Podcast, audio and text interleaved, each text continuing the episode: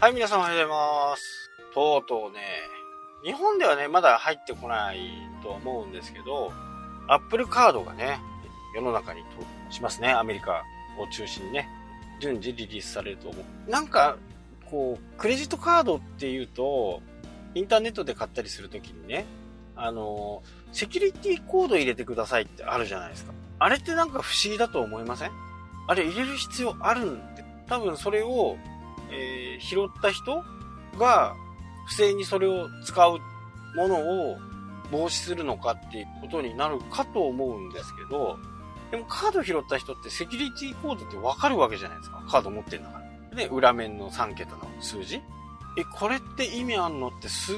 ごく昔からずっと思ってるんですけど、で、名前も書いてあるね。登録番号も刻印されている。登録番号？番号刻印されてますよね。で、アップルは何がすごいかっていう、そういった番号がないんですよ。全く。で、名前しか書いて。これってなんか、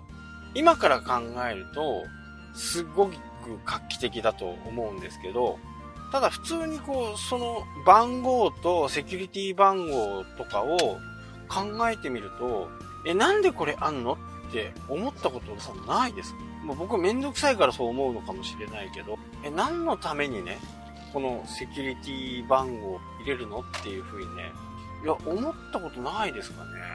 本当にいつも思うんですよね。それがね、Apple カードはないんですよ。これが、やっぱりこう、革新的というかね、一般的じゃないですよね。今から、今、今までのカードから見るとね。でも、本来あるべき姿はこうじゃないですかね。その人が使える、その人が ID とかパスワードとか、そういったものを自分が分かっていれば、自分だけが使えるものとしてね、なんかね、クレジットカード不思議だなっていうふうに思って、まあ、調べてもないんですけど、そこまでね、えー不思議だなっていう感じなんですけど、僕からすると意味のないことをやってるのではないかなっていう、それがね、Apple カードになるとなくなる。まあ、将来的にはこういう形に全てね、えーなっていくのかなと思います。いや、不思議でならないんですよね。落とした、落としてそのカードを誰かに使われようとした時に、セキュリティコードがあるから、安心だよっていう風にならないわけじゃ、気にしたことみんなないかな本当になんか不思議な感じ。僕からすると。でも、そういうことがね、新しい、こう、新しい、まあ、イノベーションとまでは言わないけどね、えー無駄なことををやってるような気がしてならないわけですよ。で、JCB とか、えーアメックスも今そうなりましたけど、承認もこう、二段階承認みたいな形で、実際にサイトに行って、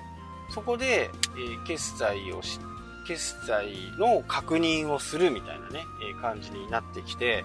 えスマホの方にね、暗証番号が流れたりすることでカードが使えるようになったり、アメックスの場合は、ただこう、通過するだけ。通過するだけなんだけど、確認が取れる形になってるんで、まあこれからますますね、このスマホの需要っていうのは、まあほとんどなくならないかな。ここ何年間、まあ10年ぐらいのスパンでは全く変わらないとは思います。ないとね、カード決済ができないとかいう風な形になればね、持たざるを得ない。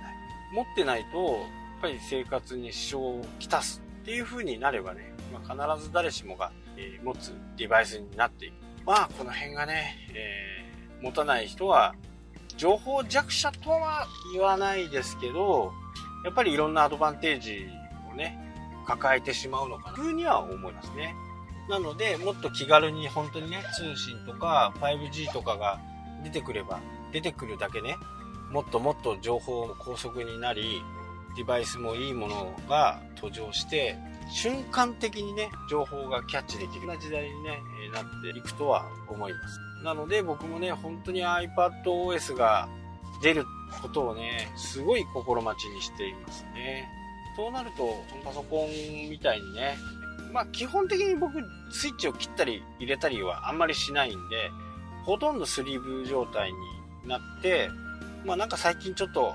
パソコンが重いな、Mac 重いなっていう風に思った時に初めてこうスイッチを一回切ってね、また立ち上げるみたいな。本来としてはあまりよろしくない使い方なんでしょうけど、そんなことをね、えー、やって。ただスマホのね、需要はますます伸びてますし、それでないとこう、今までの快適な生活とかね、そういう決済、買い物とか、そういったものがどんどんできなくなってるんで、まあ、後手後手になってしまって、みんながこう、今スマホ持たちが、自分のなんかポリシーかなんかわからないですけど、スマホを持たない、ふうにね、思っている人は、それがないと何もできなくなれば、必然的に持たなきゃならなくなるんで、そういったものをこう、持たざるを得ない時のアドバンテージはね、非常にいいんで、もう iPad OS になった時にも、全てがね、iPad でできちゃう。今後なっていくような気がします。デザイナー含め、まずは Photoshop が完全リリース iPad 版になって、イラストレーターがなっていけば、そういうね、芸術に関してもね、本当に iPad がどんどん侵食していく。まあ、ここをね、Apple は狙ってるんだとは思いますけど、こういう流れにどんどん、僕もね、今回の9月の静岡セミナーは iPad しか持っていきません。まあ、そのためにね、えー、もう、今からね、実はもうセミナー資料とか、そういったセミナーに関わる資料と、リハーサルはやっていて、まあこれだったら大丈夫だろうっていう風なね、準備はもちろんしています。iPad がダメだった場合には iPhone。iPhone でもセミナー資料を流せる、配布できるこの流れがね、ぐんとするかなと。まあそういう時にね、しっかりこう乗っかる方がね、絶対いいと思う。ぜひともね、新しいデバイス、周りの状況を考えてね、新しいところにチャレンジしてみてください。はい、というわけで今日の辺で終わりです。それではまた。したっけ？